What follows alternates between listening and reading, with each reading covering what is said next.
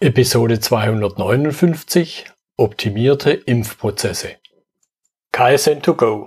Herzlich willkommen zu dem Podcast für Lean-Interessierte, die in ihren Organisationen die kontinuierliche Verbesserung der Geschäftsprozesse und Abläufe anstreben, um Nutzen zu steigern, Ressourcenverbrauch zu reduzieren und damit Freiräume für echte Wertschöpfung zu schaffen, für mehr Erfolg durch Kunden- und Mitarbeiterzufriedenheit, höhere Produktivität durch mehr Effektivität und Effizienz an den Maschinen, im Außendienst, in den Büros bis zur Chefetage. Heute habe ich Andreas Süska bei mir im Podcastgespräch, erfreulicherweise wieder im Podcastgespräch. Er ist Professor an der Hochschule Niederrhein mit dem Schwerpunkt Produktionsmanagement. Hallo, Herr Süska. Hallo, Herr Müller. Ja, schön, dass Sie dabei sind. Sagen Sie noch mal gerne zwei, drei Sätze zu sich, bevor wir dann ins Thema einsteigen. Ja, sehr gerne. Ich äh, bin von Hause aus Produktionsingenieur. Ich habe an der Technischen Hochschule in Aachen studiert, dort auch promoviert, war einige Jahre in der Industrie und ich habe mich schon seit der Zeit mit dem Thema Fabrikorganisation und ähm, Produktionsmanagement beschäftigt, habe mich dann als Berater selbstständig gemacht und bin seit äh, einigen Jahren an besagter Hochschule Niederrhein in Mönchengladbach und versuche meine Begeisterung für dieses Thema meinen Studenten weiterzugeben, aber auch meinen äh, Kooperationspartnern in der Industrie. Ja, und äh, Sie haben schon Stichwort gesagt, jetzt heute haben wir ein ganz besonderes Thema vor uns, nämlich das Thema Impfprozesse, optimierte Impfprozesse, wo Sie ja beteiligt waren. Und zum Einstieg so natürlich auch als Startfrage, was war Ihr Auslöser, sich mit dem Thema zu beschäftigen? Naja, wir haben vor eineinhalb Jahren etwa im März des Jahres 2020 eindrucksvoll vermittelt bekommen, dass es sich äh, hier um ein ähm, sehr großes Problem handelt, vielleicht eines der größten der letzten Jahrzehnte. Und ähm, wir nun Anstrengungen äh, machen müssen, um dieses Problem zu äh, beseitigen. Bin ich kein Virologe, ich bin kein Soziologe. Ich konnte zu dem Zeitpunkt nicht viel beitragen, außer das, was ich gehört habe, vielleicht einer Plausibilitätskontrolle unterziehen, versuchen mit meinem Grundverständnis von Naturwissenschaften und logischem Denken äh, die Sache zu ergründen und auch im privaten Umfeld zu diskutieren. Aber erst in dem Moment, wo es hieß, wir bauen Impfzentren auf, habe ich mich angesprochen gefühlt. Weil ein Impfzentrum ist ein Betrieb und Betriebsorganisation ist meine Sache, habe ich mir gesagt. Und als ich die ersten Konzepte von Impfzentren gesehen habe. Sie waren so im November, Dezember des Jahres 2020 im Netz erhältlich, habe ich mir gesagt, nein, das kann es noch nicht sein. Sie sehen so ganz ordentlich aus, diese Konzepte, aber ähm, wieso geht man davon aus, dass zwischen zwei Impfungen in einer Kabine fünf Minuten vergehen, wobei die Impfung an sich inklusive Desinfektion diese Informationen bekommen Sie aus dem Netz, aus Schulungsvideos beispielsweise, nur 45 Sekunden dauert. Was passiert in den anderen vier Minuten? Hm. Also habe ich mir gesagt, das, das kann bestimmt besser gehen, ohne dass ich die Details kenne und habe dann meine Hilfe angeboten. Mhm. Ja, das, das wäre jetzt schon, schon im Grunde die nächste Frage oder Rückfrage mit dem Hilfe anbieten. Ich weiß nicht, was Sie da für Erfahrungen machen. Ich mache da immer mal wieder die Erfahrung, da schreit nicht gleich jeder Chaka Hurra. Also, äh, wenn ich überhaupt irgendetwas gehört hätte am Anfang, dann wäre ich ja glücklich gewesen. Ich habe ähm, versucht, lokal zu agieren. Also ähm, ich wohne im, im Rheinland, ähm, in der Gegend Düsseldorf, Köln, Mönchengladbach, in diesem Dreieck etwa und habe dann halt lokale Bürgermeister, Oberbürgermeister, Landräte angeschrieben und auch die Landesregierung in Düsseldorf. Und äh, die übliche Reaktion war, war nicht zu reagieren. Im Übrigen, ich habe bei der Aufzählung die Kassenärztliche Vereinigung vergessen, die auch zu denen gehört hatte, die nicht reagiert hat. Mhm. Ähm, wenn reagiert worden ist, dann in der Form, ja, da können wir nichts machen und ähm, da sind wir nicht zuständig oder ähm, Leistungssteigerung geht nur über mehr Ärzte und das haben wir halt nicht im, ähm, im, in, in unserem Einflussgebiet. Ähm, Glücklicherweise hat dann aber auf zweitem Nachfassen mein Heimatkreis ähm, sich gemeldet. Der Landrat, vielleicht auch angestoßen durch den ehemaligen Gesundheitsminister, der im Übrigen Bundestagsabgeordneter hier im Kreis ist, hat dann angefragt, hat gesagt, gut, zu verlieren haben wir ja nichts. Schauen Sie das Impfzentrum mal an. Wir glauben, das ist ganz ordentlich organisiert. Aber wenn Sie meinen, Sie finden dann noch etwas, sehr, sehr gerne. Und ich muss Ihnen sagen, ich war sehr froh, dass überhaupt irgendjemand ähm, diese Hilfe hat annehmen wollen. Und so ging dann halt alles seinen Weg. Aber einfach war es nicht. Und ich frage mich bis heute hin, ähm, woher eigentlich dieses Desinteresse gekommen ist, einen Prozess, den man damals als entscheidend äh, angesehen hat für die Pandemiebekämpfung, nicht noch zu verbessern. Ja, ich, ich finde es spannend, was Sie erzählen. Im, im Grunde, um es mal böse auszudrücken, vielleicht äh, hätte ich es gar nicht anders erwartet, die Reaktion, die Sie jetzt geschildert haben. Andererseits äh, kenne ich natürlich auch aus der Zeit etwa, kam relativ schnell ja ein Artikel im Netz raus, dass in, in UK, in Großbritannien, ja ganz aktiv, dass die dort auf Toyota zugegangen sind und gesagt haben, ihr kennt euch doch mit sowas aus, könnt ihr uns nicht helfen? Ja. Also ich kann nur mutmaßen. Ich bin kein politischer Mensch, kein politisch denkender Mensch. Und äh, deswegen, wie gesagt, bleibt es bei Mutmaßungen. Aber ich habe den Eindruck gewonnen, dass wenn eine Landesregierung die Aufgabe, ähm, die Impfungen in Impfzentren durchzuführen, an die Kommunen weitergibt, ist für die Landesregierung das Problem gelöst. Man ist nicht mehr verantwortlich dafür. Und wenn in einer Kommune, das habe ich auch aus anderen Regionen Deutschlands gehört, ein Impfzentrum aufgebaut ist, dann ist das halt auch für manch einen Landrat oder Bürgermeister erledigt. Mhm. Weil man hat jetzt das getan, was man politisch tun konnte und ähm, hat deswegen halt auch keinen, keinen Leidensdruck. Mhm. Ja, ja, aber ich glaube, das sind jetzt die Dinge, an denen wir zwei wahrscheinlich gar nichts ändern könnten oder können. Deshalb konzentrieren wir uns wieder stärker auf das, was Sie dort erlebt haben in, in dem Impfzentrum. Und da würde mich jetzt interessieren, wie hat denn dann, Sie haben es von den Zeiten ein bisschen angedeutet, wie hat denn dieser, dieser Ausgangszustand ausgesehen? Also man hat dort äh, in dem Impfzentrum, es ist in, in der Stadt Neuss, in einem äh, gemischten Gewerbe- und Weiterbildungsgebiet eine Sporthalle ähm, angemietet bzw. übernommen, denn Sport äh, in Hallen fand ja zu dem Zeitpunkt nicht statt. Und hat dort in dieser Sporthalle, in der Handball und, ähm, und Basketball normalerweise gespielt wird, ein Impfzentrum aufgebaut nach den Vorgaben der Landesregierung oder der Kassenärztlichen Vereinigung und hat das ähm, ganz gut hingekriegt. Ähm, man hat einen Empfangsbereich aufgebaut in der äh, Vorraum dieser Sporthalle und in der Sporthalle selber hat man acht Linien aufgebaut, in denen dann halt ähm, geimpft worden ist. Es sah erst einmal nicht schlecht aus und ähm, man hatte äh, aber schon erkannt, dass bestimmte Dinge nicht äh, richtig funktionieren. Dadurch, dass dieses Impfzentrum halt ähm, in, in Flussorientierung aufgebaut war, konnte man natürlich ähm, Engpässe und, und äh, Verschwendungen sehr, gut erkennen. Vielleicht erkläre ich nochmal ähm, den grundsätzlichen Aufbau. Also Sie kommen in dieses Impfzentrum hinein und ähm, werden erst einmal äh, auf Ihre Körpertemperatur überprüft und ähm, angehalten, sich noch einmal die Hände zu desinfizieren. Das ist die Station eins. Ein oder zwei Personen, die so etwas parallel machen. Und dann kommt die nächste Station. Dort wird ihre Identität überprüft. Ähm, und auch, äh, ob sie einen Termin haben, das sind so zwischen zwei und vier Schalter, die da besetzt waren. Und dann gehen sie in die Halle und werden dort von, von Mitarbeiterinnen auf acht Linien verteilt. Also je nachdem, wo die wenigsten Leute vorsitzen und äh, welcher Impfstoff äh, dort vergeben wird, werden sie halt auf die eine oder andere Linie verteilt. So, und dann geht es ähm, nach einer strengen Linienorganisation weiter. Sie werden dann aufgerufen und gehen dann zur ersten Station der Linie, in der noch einmal Daten erfasst werden, und zwar die äh, medizinischen Daten, also ähm, die Erklärungen, die sie abzugeben haben, der Anamnesebogen und alle diese Dinge, und wenn das erledigt ist, äh, konnten sie dann weitergehen bis zur Impfkabine und dort haben sie ihre Impfung erhalten, um dann sich in einen Warteraum einzufinden und ähm, noch eine Zeit zu verweilen, bis sie dieses Impfzentrum zur anderen Seite der Halle verlassen konnten. Also eine schöne Flussorientierung. Dadurch, dass es eine Sporthalle war, hatte man die Gelegenheit, oben auf der Galerie den Prozess von oben zu sehen. Also da gibt es eine Sprecherkabine mhm. und äh, dort hat auch das, das Management auf den, der Sprecherkabine und in dem Bereich nebendran die Arbeiten durchgeführt und äh, sie konnten den Prozess von oben sehen, zumindest äh, bei den Linien, die nah an dieser Galerie waren.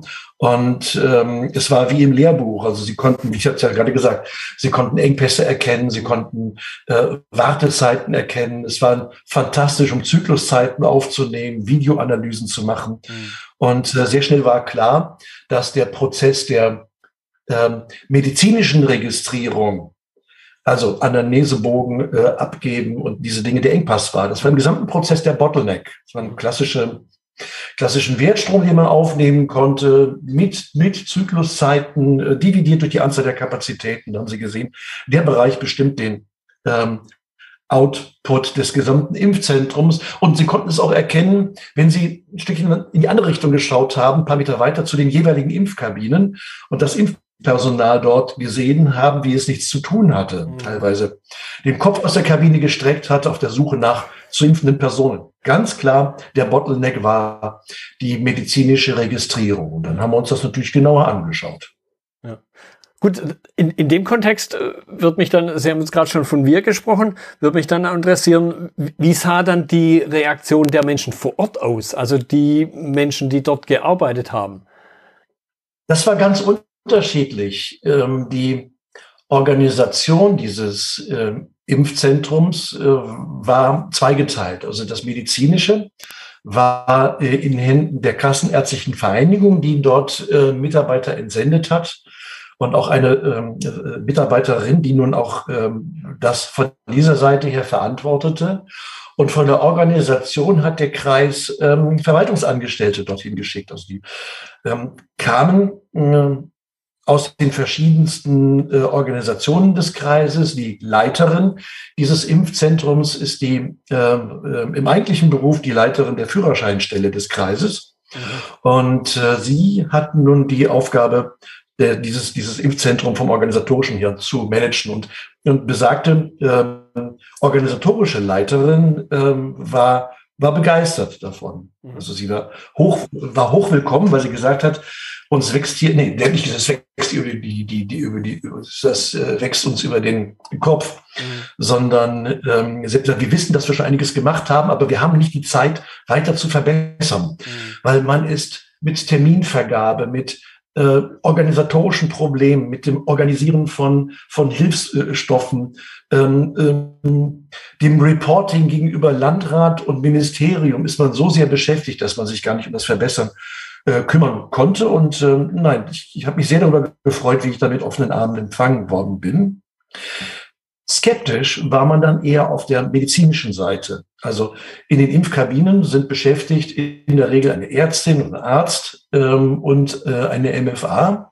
Und ähm, in der Organisation, in der Halle und außerhalb haben wir sehr viele Mitarbeiter ähm, von Hilfsorganisationen wie den Maltesern, den Johannitern. Mhm. und von dort habe ich kritische Stimmen gehört, die dann sagen, naja, das ist ein Impfprozess und hier geht es um Menschen und Gesundheit mhm. und da kann, das kann man ja nicht organisieren wie eine Fabrik. und ähm, und äh, auch Ärzte sagten dann auch an der und an anderen Stelle, naja, äh, ich bin mit meiner Unterschrift in Impfpass dafür verantwortlich, dass das Ganze ähm, äh, regelgerecht abgelaufen ist. Und äh, sie haben durchblicken lassen, dass sie da keinen Eingriff in, die, in ihren Arbeitsprozess wünschen. Mhm. So, das war auch gar nicht notwendig. Aber paradoxerweise, wir haben uns die Prozesse angeschaut. Ich habe, wie gesagt, viele Videoanalysen gemacht. Ich war, dazu möchte ich nachher noch unbedingt etwas sagen, auch im Prozess selber und habe dort mitgearbeitet. Das ist für mich eine Grundvoraussetzung, um mhm. solche Dinge zu machen. Aber nochmal zurück zur äh, Zeitanalyse.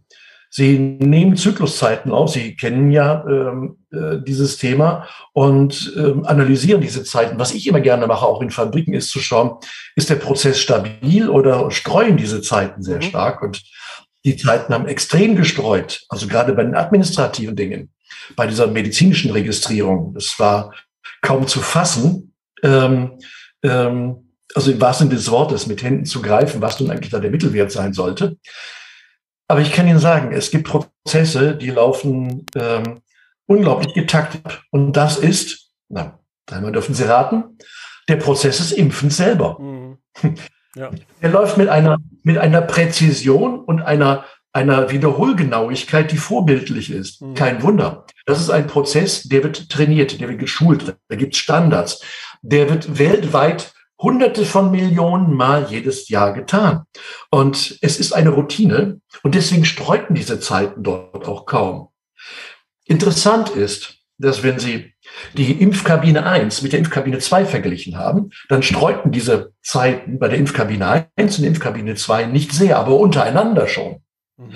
Also untereinander waren sie verschieden. Das heißt, jeder hat so seinen Standard. Den hat er oder dieses Team aber äh, sehr, sehr gut eingehalten.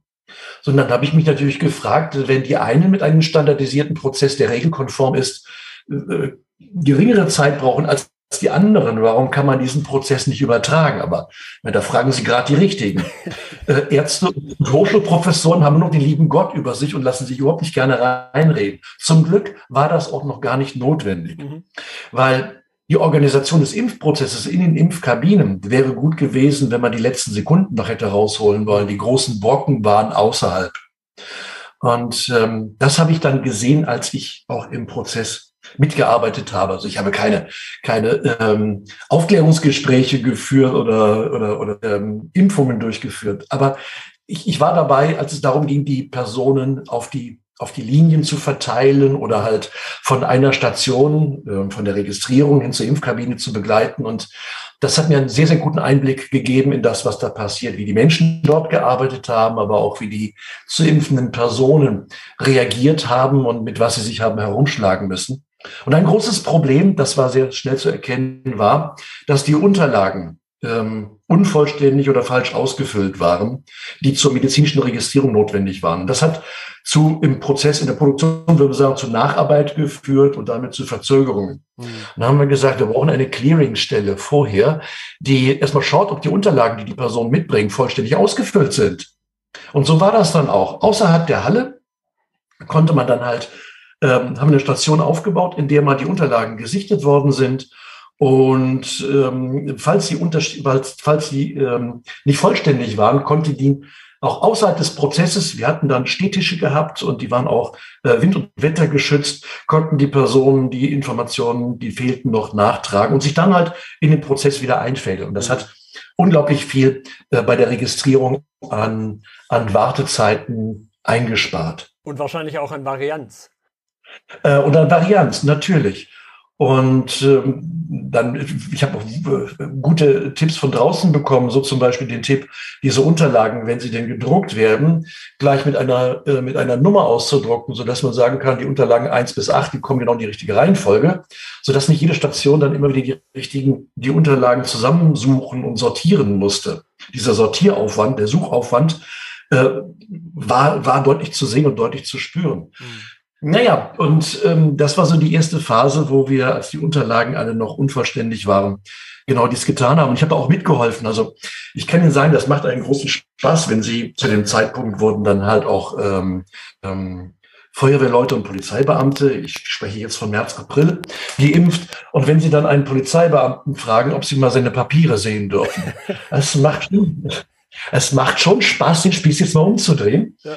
Und ähm, es dann halt zu überprüfen und äh, dann dieser Person zu sagen, ob das alles richtig ist oder ob sie noch was nachzuerfassen hat. Mhm. Dieser Einblick äh, auf den, wir würden sagen, Shopfloor war, war, war wirklich grandios. Mhm weil ich habe auch sehen können, mit welchen Sorgen die Leute, die zum Impfen kamen, herumgelaufen sind. Mhm. Ich erinnere mich an eine Frau, deren Unterlagen auch nicht vollständig waren, was im Übrigen Prozessprobleme im Vorfeld sind. Da sind dann halt in den E-Mail-Anhängen unvollständige Daten äh, geschickt worden. Das sind Probleme, die außerhalb des Impfzentrums entstanden sind, die sich aber niedergeschlagen haben in langen Warteschlangen bei einmal bei Temperaturen von 22 Grad, 23 Grad, wo dann alte Leute dann in der Frühlingswärme standen und äh, von den Maltesern mit Getränken versorgt werden mussten, um dann, es war so um Ostern herum, ein paar Tage später, ähm, das gleiche bei vier Grad über Null und Eisregen mhm. zu müssen. Das war nicht lustig. Und in dem Moment kommt natürlich auch die Presse und das Fernsehen vorbei und sagen, was ist das für ein Impfzentrum hier?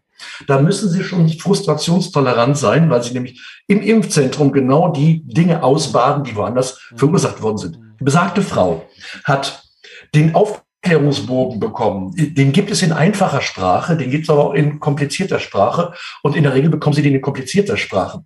So, und die Frau hat dann gelesen, an ihrem Hochtisch stehend und nach einer halben Seite hat sie aufgegeben. Ich stand daneben, ähm, bereit zu helfen, sagte, oh, was ist denn, was ist denn mRNA-Impfstoff?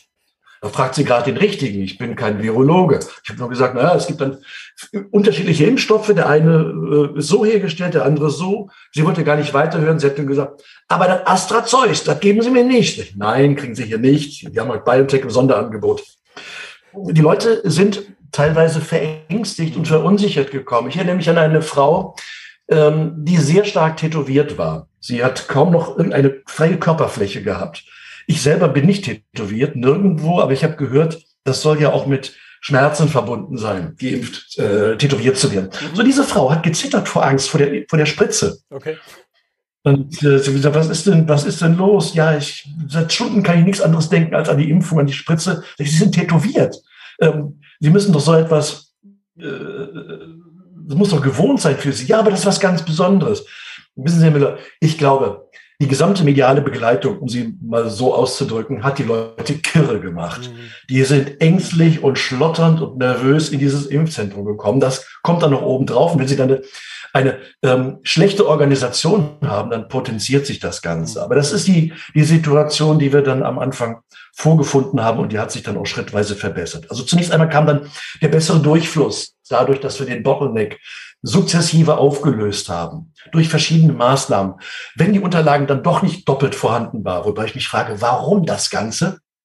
Nur um es abzuheften im Büro der Kassenärztlichen Vereinigung, dann mussten die kopiert werden. Dann haben wir durchgesetzt, dass Kopierer in diese Kabinen kamen, mhm. Äh, wo diese Registrierung stattgefunden hat. Das waren nicht die schnellsten Kopierer dieser Welt, aber es war immerhin einer da und die Leute mussten nicht ins Büro gehen, um dort die Unterlagen zu kopieren. Und, und, und. Also so wurden dann bestimmte, ähm, bestimmte Dinge äh, verbessert. Die Flussorientierung, die ja nun ein großer Vorteil ist, wenn Sie äh, Probleme erkennen wollen, ähm, hat das System auch ein bisschen starr gemacht.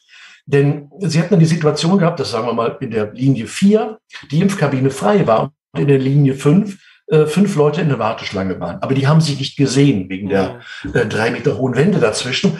Ähm, es gab aber einen Quergang, wo sie das Ganze sehr gut erkennen konnten. Und mein Vorschlag war dann, die Leute, die die Einweisung in die Halle machen, das waren vier, fünf Personen, die kaum was zu tun hatten, einfach bis auf ein, zwei verbleibende Personen zu verlagern in diesen Quergang. Und das haben die grandios gemacht, die Mitarbeiterinnen. Die haben immer gesehen, welche, welche Impfkabine gerade frei ist und haben Leute dann halt umgesetzt. Mhm. Das auch mal gemacht.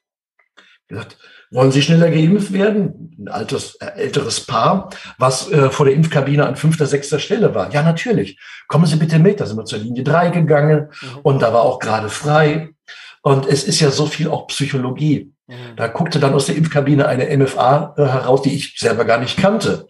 Sondern habe ich diesen beiden Herren, Damen, Herren dann gesagt, äh, das ist heute ihr Glückstag, weil das ist unsere Beste. Sie haben richtig, dass sie von der geimpft werden. Da blühten diese beiden alten Leute auf und, und, und sind dann beschwingt in die Impfkabine reingegangen. das sind die Dinge, die Sie auf dem Shopfloor sehen. Auch den Stress, die die Menschen haben dort. Die äh, Mitarbeiter der, der Hilfsorganisationen, wie die versuchen, eine Krise nach der anderen zu bewältigen. So nach zwei, drei Wochen des Umstellens war der Prozess ruhiger. Mhm. Deutlich, deutlich ruhiger. Es floss viel besser. Die einzelnen Bereiche waren gut abgetaktet. Die Warteschlangen draußen waren kurz. Ich bin vorgefahren vom Impfzentrum. Keine Warteschlange. Ich bin rein. Heute wieder kein Impfstoff. Nein, es läuft. Gucken Sie mal. Mhm. Und in der Tat, eine, ein, ein schneller Takt, ein hoher Durchsatz und keiner hatte Stress. Die Impflinge, so nennen die die zu impfenden Personen, die Personen, die unten am Shopfloor arbeiten und das Management, was auch dünnhäutig wurde in den täglichen Besprechungen. Keiner hatte mehr Stress. Mhm. Das heißt, wir haben die Effizienz gesteigert und gleichzeitig auch halt auch die Zufriedenheit. Und äh, für mich ist das aber, und für Sie möglicherweise auch als, als Lean-Experte, das sind für mich ähm, zwei Seiten der gleichen Medaille. Ja. ich bin nicht effizienter und dann glücklicherweise auch noch angenehmer im Arbeiten, sondern weil ich, weil die Arbeit angenehmer ist, ist sie auch effizienter geworden. Ja, ja. Oder umgekehrt. Ich, ich fand es so spannend, wie Sie anfangs gesagt haben, äh, oder die erste Reaktion, ja, wir bauen ja keine Autos nach dem Motto, aber im Grunde die einzelnen Details, die Sie erzählt haben, sind ja genau die Dinge, die wir in klassischen Fabriken sehen. Dass die eigentliche Wertschöpfung hocheffizient ist, aber alles andere außenrum, um es mal hart auszudrücken, manchmal das blanke Chaos. Ja, und die Wertschöpfung, die, die Wertschöpfung selber, ich habe so ein Modell, wo ich Wertschöpfung, aber auch äh, administratives Support und so etwas in der Erweiterung unseres Modells, äh, was wir kennen, ähm, dokumentiere. Und habe gesagt, der einzige wertschöpfende Punkt ist nämlich der, der Stich in den Arm. Also genau. nicht mal die Desinfektion, das ist eine Vorbereitung des ja. Ganzen. Und der wertschöpfende Prozess dauert 15 Sekunden. Ja. Alles andere drumherum ist nur Mittel zum Zweck. Ja. Und, und die Sichtweise hat sich dann im Impfzentrum auch breit gemacht. Mhm wenn, wenn Sie jetzt, ich, ich glaube, was ich gelesen habe, Sie waren dann zum Schluss unter einer Minute, oder? Wenn, wenn ich es richtig. Unter einer Minute, eine Minute, nein, nie. Also wir haben ähm, stabil und sicher äh, zu beliebigen Zeitpunkten dann auch analysiert, waren wir bei zwei Minuten zehn etwa. Das war etwas, was wir immer durchhalten konnten. Eingeplant sind aber auch zu besten Zeiten nie mehr als äh, ein Takt von zwei Minuten dreißig, mhm. was die Hälfte ist von dem, was die Kassenärztliche Vereinigung zu Anfang mal äh, kalkuliert hat. Ähm, in, in, in Spitzenzeiten haben wir ähm, Zyklen von 90 oder 80 Sekunden gemessen. Mhm. Und das hing aber auch an der Impfkabine selber, der Organisation dort. Dort, dort äh, konnte man erkennen, welche Organisationsform die bessere ist und welche nicht die bessere ist. Und äh, 90, 80 Sekunden, das ist, das ist möglich. Und davon bin ich heute noch überzeugt, dass dieses Impfzentrum auch in einem 80-Sekunden-Takt impfen könnte. Mhm. Mir kommt jetzt gerade noch ein ganz anderer Gedanke. Ich habe äh, auch vor paar Monaten mittlerweile schon einen Bericht aus einem aus Kanada gelesen.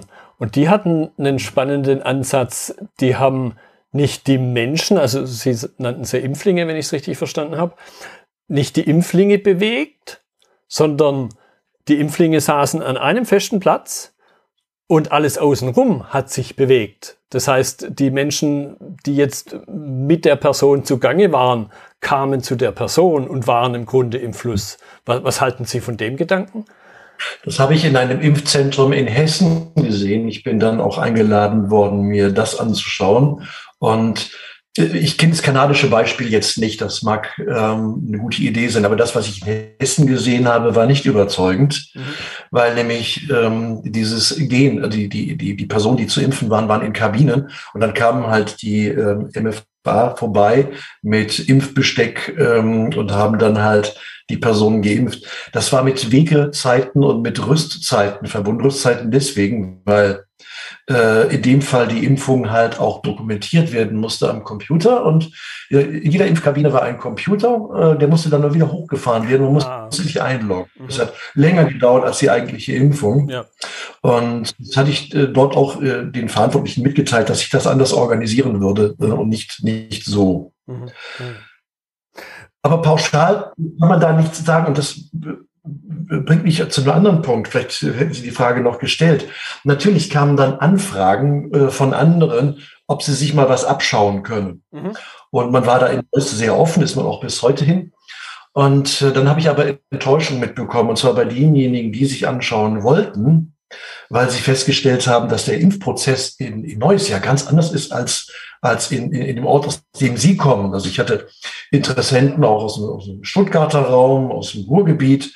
Hintergrund ist, wir haben 16 Bundesländer in Deutschland und 17 kassenärztliche Vereinigungen. Also Nordrhein-Westfalen äh, leistet sich zwei kassenärztliche Vereinigungen und jede hat einen anderen äh, Standardablauf. Also es gibt dann welche, die sagen, es muss ein Checkout geben, beispielsweise in, in, in, in ähm, äh, Westfalen, aber in Hessen. Der Impfprozess oder der Durchlauf endet mit dem Checkout, in dem dann halt der Impfpass auch ähm, fertiggestellt wird. Im Rheinland, äh, da wo das Impfzentrum Neuss ist, war der von außen vorgesehene Prozess ein anderer. Äh, da musste nämlich im in der Impfkabine selber unmittelbar die Impfung bestätigt werden. Und auch das Registrieren und die Dateneingabe ähm, sind anders organisiert oder es gab andere Vorgaben. Von daher, all die Freunde des Best Practice Sharings äh, waren enttäuscht, weil mhm. äh, die, die, die, Rahmenbedingungen andere waren. Und äh, was mich aber dazu gebracht hat, äh, zu sagen, naja gut, ähm, in Fabriken fällt mir auch immer wieder auf die Nase, wenn man pauschal ja. Kanban oder anderen Boards kopiert. Mhm. Man muss sehen, wo man hin möchte und dann hat man die, die, die, die Lean, ähm, das Lean-Verständnis im Kopf und äh, die Philosophie und dann baut man sich seine Werkzeuge selber und seine Lösungen. Mhm. Lösungen übertragen, das ging nicht gut. Ja. Ja, aber, aber im, im Grunde ist das auch wie im, nennen wir es mal, wie im realen Leben. Man kann Lösungen nicht eins zu eins kopieren. Man muss sich immer anschauen, was habe ich da vor Ort. Dann muss man drüber nachdenken, was sind die, die fundamentalen Prinzipien, um was zu verbessern. Und wenn ich die anwende, glaube ich, funktioniert schon. Nur das eins zu eins kopieren geht halt nicht. Wir haben auch Anfragen bekommen, äh, bestimmte Lösungen ähm, äh, weiterzuleiten. Also das Team in Neuss, ich habe da selber keine ähm, keinen Beitrag geleistet, hat sich äh, per 3D-Druck eine Halterung äh, erzeugt, in dem die äh, Spritzen, die aufgezogenen Spritzen dann halt sicher äh, in die Kabinen transportiert worden sind. Und die Anfrage kam dann halt, äh, am besten gleich mal die 3D-Druckdaten rüber zu schicken, damit man sich sowas auch bauen kann. Mhm. Ja, ich habe gesagt, können wir sicherlich gerne machen, also nachdem ich die, das okay bekommen habe. Aber wie sieht's mit der Gegenleistung aus? Und dann haben wir nie wieder was von diesen Leuten gehört. Ähm, also sowas gibt es natürlich auch. Gebt mal eure besten Ideen äh, und, und, und äh, wir betrachten das aber als eine Know-how-Einbahnstraße. Mhm. Nein, das äh, funktioniert so nicht. Wenn, wenn, wenn Sie jetzt mal zurückdenken auf den Ausgangspunkt, können Sie dann in irgendeiner Weise sagen, mit dem Wissen, das Sie jetzt nach im Grunde ja mehreren Monaten gewonnen haben, hätten Sie am Anfang irgendwas anderes gemacht? Ja, habe ich mich auch gefragt. Und wenn ich jetzt Nein sage, dann klingt das anmaßend. Hm, ich habe mich gefragt, wo man hätte ansetzen müssen. Ich hatte eben gerade gesagt, dass das Thema Impfzentren ähm, vielleicht nie so diese Bedeutung hatte. Also als die Impfzentren aufgebaut worden sind, hieß es ja schön und gut, aber wir brauchen Impfstoffe. Dann kamen die Impfstoffe, jetzt bin ich so gedanklich im, im Mai angekommen, und da wurden die Kapazitäten aber erweitert, also Stichwort äh, niedergelassene Ärzte und, und äh, Impfungen in, in Betrieben. Das heißt, auch da waren die Impfzentren nie der Engpass. Und jetzt sind die Impfstoffe da.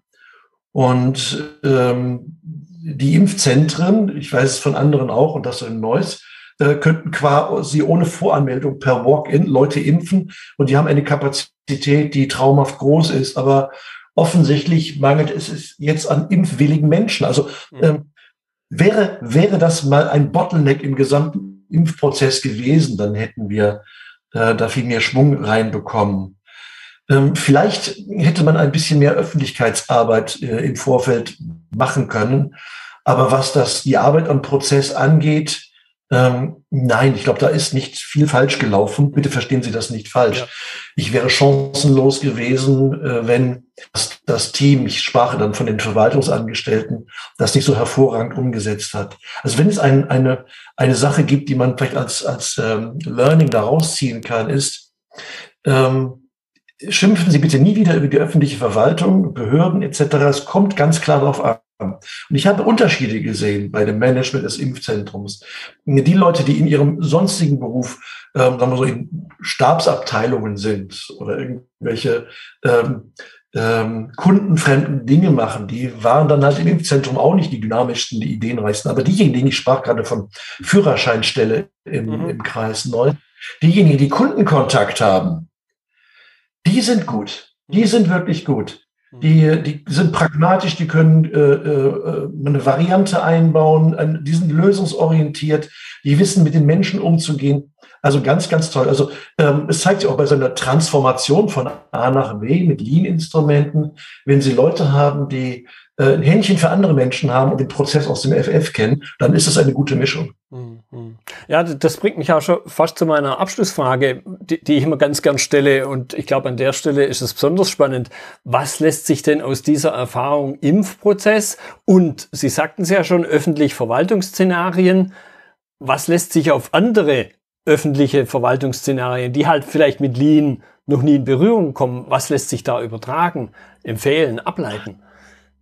Also ich wüsste nicht, äh, was sich da nicht übertragen lässt. Ich habe ähm, einige, einige äh, Kurse an der Hochschule, ähm, berufsbegleitende ähm, äh, Studenten, die berufsbegleitend studieren. Und ich äh, gebe ihnen häufig die Aufgabe, sie mögen mal ähm, schildern, in was für einem beruflichen Umfeld Sie sind und äh, welche Verschwendungen Sie da sehen. Und Herr Müller, es gibt nichts, wo es das nicht gibt. Und äh, die Studenten sind teilweise ähm, erstaunt, dass man auch bestimmte Dinge ähm, so sehen kann. Also ähm, ob das nun ähm, karitative Einrichtungen sind, die Stadtverwaltung irgendwo, ähm, Kreditinstitute, wo immer diese Studenten herkommen, wo sie gerade arbeiten, im elterlichen Handwerksbetrieb überall sehen Sie plötzlich diese Verschwendung. Und ich ähm, denke, wenn wir, wenn wir das Bewusstsein für Wertschöpfung und Verschwendung ähm, fördern können, dann ist schon eine ganze Menge getan. Mhm. Ich tue mich aber ein bisschen schwer mit der, mit der Frage, äh, wie können jetzt andere ähm, davon lernen, weil da sehe ich äh, uns Lean-Experten irgendwo auf dem hohen Ross sitzen und sagen, naja, wir sind ja schon auf einer höheren Stufe der Erkenntnis. Und wenn die da unten im tiefen Tal mal annähernd unsere äh, Erkenntnisreife hätten, dann wüssten wir, wie gut das ist. Ähm, ich drehe den Spieß um. Wir müssen klar machen, mhm. was äh, es für Möglichkeiten gibt. Und wenn ich da eine Empfehlung hätte, ist das gesamte Thema Lean Lösen von Produktion und von Effizienz. Das ist eine Sache des Marketings, des Wordings, des Storytellings. Es darf nicht mit Fabrik und mit Effizienz in Verbindung gebracht werden. Die Abwehrreaktion habe ich ja gerade geschildert. Hier geht es um Menschen, um Leib und Leben und nicht um Automontage äh, am Fließband. Also müssten wir uns als Lean Community eigentlich sehr stark ähm, von den Wurzeln lösen, die ja gar nicht die richtigen Wurzeln sind. Also ich bin kein intimer Kenntnis der, der, der japanischen Gesellschaft, aber ich kann mir sehr gut vorstellen, dass die Dinge, die in dieser Gesellschaft als äh, normale Verhaltens- und Arbeitsweisen gelten, einfach von Toyota in die Fabrik übertragen worden sind. Mhm. Und, und von daher gar nicht so ungewöhnlich für, für Japan sind. Wir empfinden das als ungewöhnlich. Wir bekommen es aus der, aus der Perspektive einer Automobilindustrie äh, vermittelt und äh, versuchen unserer Gesellschaft um klarzumachen, dass das auch woanders geht. Aber da müssen wir die Wurzeln auch kappen und sagen, hier geht es nicht um die Production, sondern um Operational Excellence oder um was auch immer. Ja, und, und ich glaube. Das, äh, ja. Das adressiere ich aber an uns selber. Das müssen wir tun.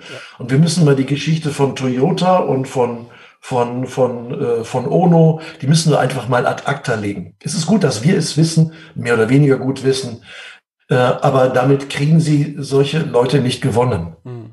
Ja, und, und ich glaube, das klang für mich zumindest auch an, es ist, und ich habe selber schon erlebt, es ist manchmal viel wichtiger, vielleicht sogar eine einzelne Person in dem Unternehmen anzuzünden, und dass die dann dort als Multiplikator agiert und nicht selber als der große wissende Klugscheißer im Extremfall aufzutreten, li lieber ein, ein, paar Menschen anzünden und dann wirken die unter Umständen viel besser und viel nachhaltiger, weil wir irgendwann wieder weg sind.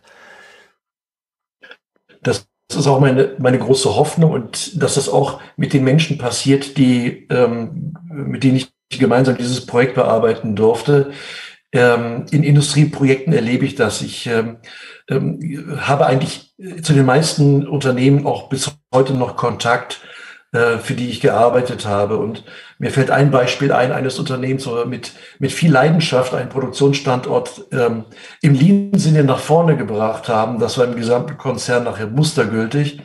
Und nun ist dieser Standort aber geschlossen worden, weil das, der Konzern sich von dem Produkt getrennt hat. Damit sind die, äh, die Personen sind äh, verteilt worden innerhalb des Konzerns. Andere haben den Konzert verlassen. Und ich bekomme mit, dass diese Leute dieses Gedankengut aber an ihre neue Arbeitsstätte, an ihre neue Wirkstätte ähm, mitnehmen.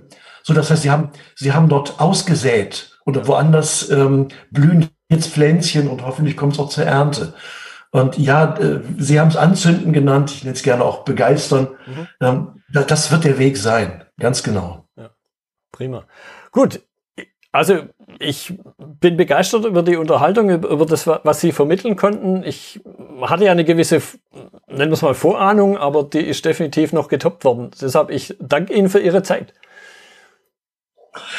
Ich bin es, der zu danken hat. Ähm, Sie haben den Anschluss gegeben für dieses Gespräch und Sie haben sich die Zeit genommen und das alles vorbereitet. Herr Müller, vielen herzlichen Dank. Das war die heutige Episode im Gespräch mit Andreas Süska zum Thema optimierte Impfprozesse. Notizen und Links zur Episode finden Sie auf meiner Website unter dem Stichwort 259. Wenn Ihnen die Folge gefallen hat, freue ich mich über Ihre Bewertung bei iTunes. Sie geben damit auch anderen Linieninteressierten die Chance, den Podcast zu entdecken. Ich bin Götz Müller und das war KSN2Go. Vielen Dank fürs Zuhören und Ihr Interesse.